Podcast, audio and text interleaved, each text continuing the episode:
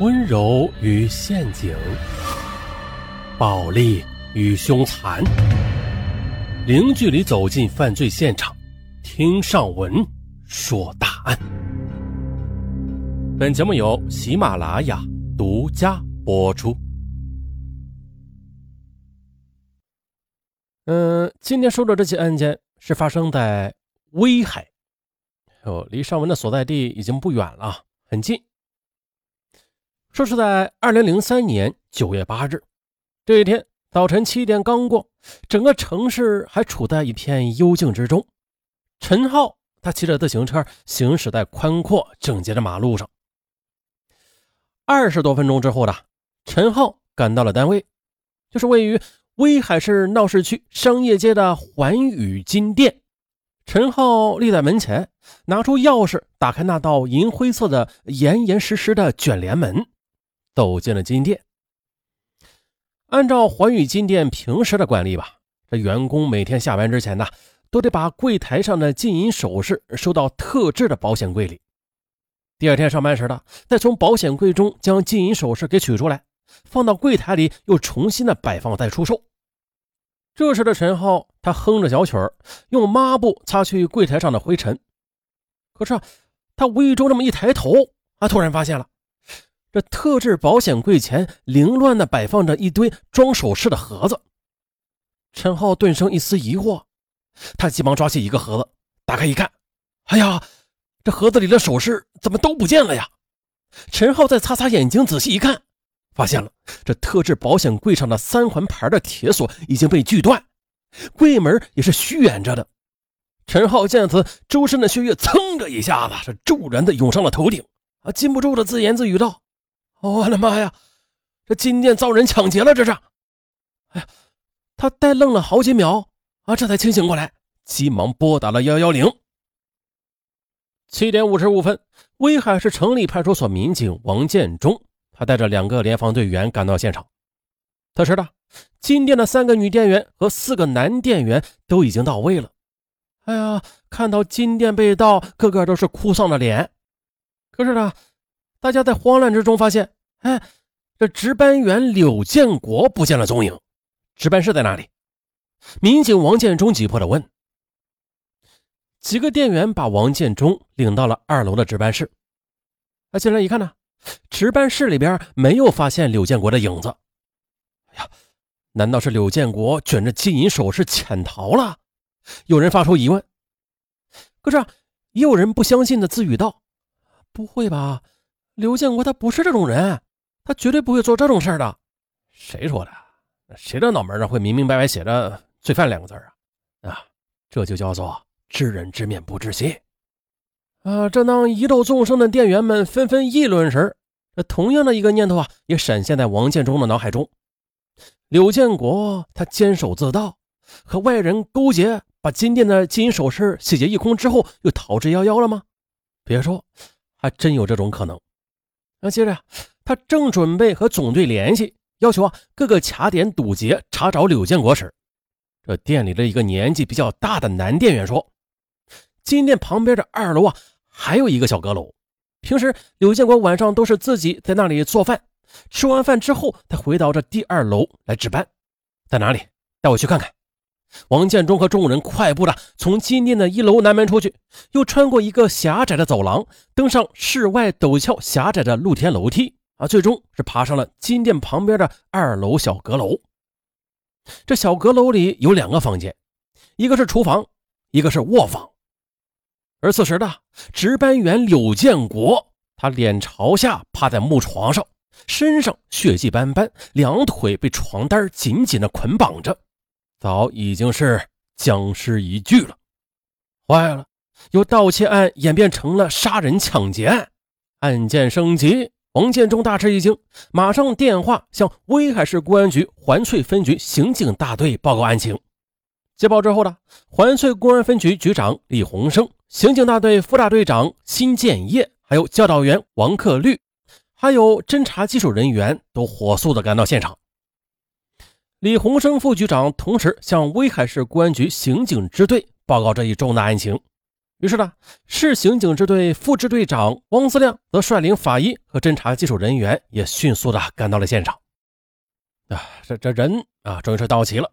咱们开始，经过现场勘查和法医鉴定，啊，金店的值班员柳建国的颈、胸、背部被钝器捅伤十三处，右动脉贯通，左胸一刀直刺肺部，右手指有抵抗伤。最终造成了失血性休克死亡。尸体解剖后，又发现这胃内的食物很充盈，估计啊，柳建国是在饭后一两个小时之内被杀的。再加上现场遗留的线索也太少了，在距离特制保险柜的二十多厘米处吧，发现了一把用报纸包着的荷花牌的锯弓和五根锯条。那这锯弓是干嘛的？就是把锯条装到锯弓上面，它就成为了一个完整的手锯啊，就是歹徒用来锯锁的。警方又发现，包锯弓的报纸是二零零三年八月二十二日的《威海晚报》。现场特制保险柜的旁边还立着一个普通的保险柜，里边装有价值一百多万元的未加工的金锭和现金。金店老板说了，柳建国啊没有特制保险柜的钥匙。但是，却有一把能打开普通保险柜的钥匙。侦查人员当即分析了，歹徒啊，他仅有钥匙，但是不知道密码，他也打不开保险柜。据此推断，这柳建国呀，是在二楼的小阁楼吃过晚饭之后，准备到店里值班，就在下露天楼梯时，迎面的遇到了歹徒。歹徒拿着刀啊，逼着柳建国返回二楼，而柳建国啊，在抵抗中被歹徒的刀划伤了右手。他倒退着上了楼梯，所以在走廊左边的拐角处留有血迹。电灯开关上也有血迹，啊，是戴着线手套蹭上去的。卷帘门的钥匙上也有血迹，啊，也是戴着手套蹭上去的。也就是说，现场根本就提取不到歹徒的指纹。由此可见呢，歹徒他有一定的反侦查能力的，啊，很可能不是第一次作案。在现场一个不显眼的凳子后边，又发现了一副血迹斑斑的线手套，而这副线手套应该啊就是歹徒在做完案之后抛弃的。这是一起杀人抢劫案，啊，这案子太大了。由此呢，当天晚上的威海市公安局就召开了紧急会议，并且迅速的成立了九七专案组。就在分析案情时，专案组领导。他们的结论是一致的，抢劫杀人案是很明显的，应该是团伙作案，很可能是流窜作案。这歹徒凶狠狡诈啊，具有很强的反侦查能力了。估计歹徒啊已经是逃离威海了。同时呢，技术专家对现场遗留的锯条进行认真比对，也是一致认定了这锯条啊是第一次使用，也就是说，很可能是为了作案。在威海新买的，由此便可以初步认定歹徒是流窜作案。可是呢，这特制保险柜上的三连锁被锯的痕迹却比较粗糙，这则说明作案人在锯锁时是锯的比较笨，但是却比较沉稳。这就说明啊，这作案人胆子特别大，应该不是第一次作案了。那接下来。首先就是调查现场遗留的作案工具锯弓和锯条的来源了。很简单，具体做法就是找出出售这种锯条的商店或者杂品店。再就是另外一个侦查小组的任务，就是围绕被害人柳建国接触的人进行排查。在调查的过程中啊，这线索倒是不少，但是真正有价值的却不多。一条条线索上来啊。又一条条的被排除了。啊，不过终于的，专案组人员他摸到了半年前的一天啊，柳建国在环宇金店值班时，曾经当场的抓获一个小偷，并且将其扭送到了城里派出所。城里派出所立即对那个小偷进行询问。原来啊，这小偷叫张长胜，家住张村镇附近的一个小村子。专案指挥部又连夜的召开案情分析会，会上分析了，这张长胜啊，很可能是怀恨在心，然后又勾结一些人把柳建国给杀害了，然后再抢走了金银首饰。由此呢，张长生马上被列为重点嫌疑人。接着，城里派出所王建忠等三名民警火速的赶到了张长胜的家乡。那不料呢，他的家人和邻居说啊，张长胜自从半年前被派出所拘留之后啊，在村中啊就觉得无颜见人了，啊，就到外边打工去了，从此就再也没有回来过。到了十日下午的。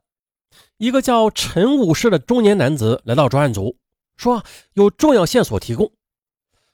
啊，这陈武士看上去是四十左右，说话平稳而且缓慢，属于儒雅文静、很讨女人喜欢的那类男人。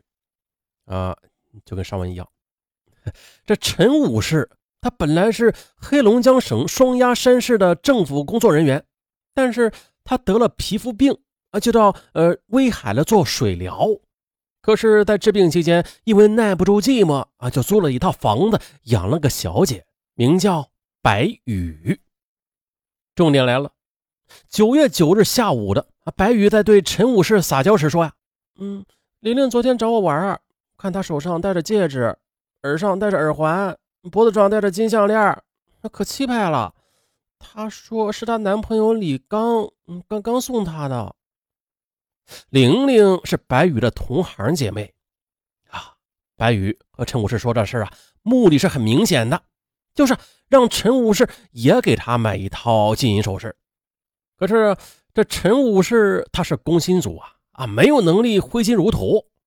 哎，不过呢，他听了之后沉思的，又想了一会儿，疑惑的说：“哎，怎么这么巧啊？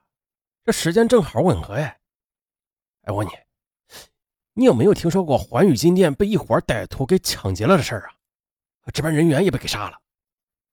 那玲玲的男朋友该不会是抢劫了金店的首饰送给了她吧？然后这个陈武士啊，虽然是在生活上不够检点吧，但是他是有底线的。他还没有忘记一个公民的责任啊，就主动的向专案组提供了他自认为十分重要的一个线索。玲玲也积极配合专案组民警的工作。说她的戒指、耳环和金项链是九月八日那天上午男朋友李刚送给她的。同时呢，李刚送女朋友金银首饰的时间就是环宇金店被抢劫的第二天的上午，啊，时间吻合，这不得不引起专案组调查人员的怀疑。玲玲的男朋友李刚是黑龙江人，两千年春天来到威海打工的，他长得人高马大，看外表就是个猛男。那这凶手会是他吗？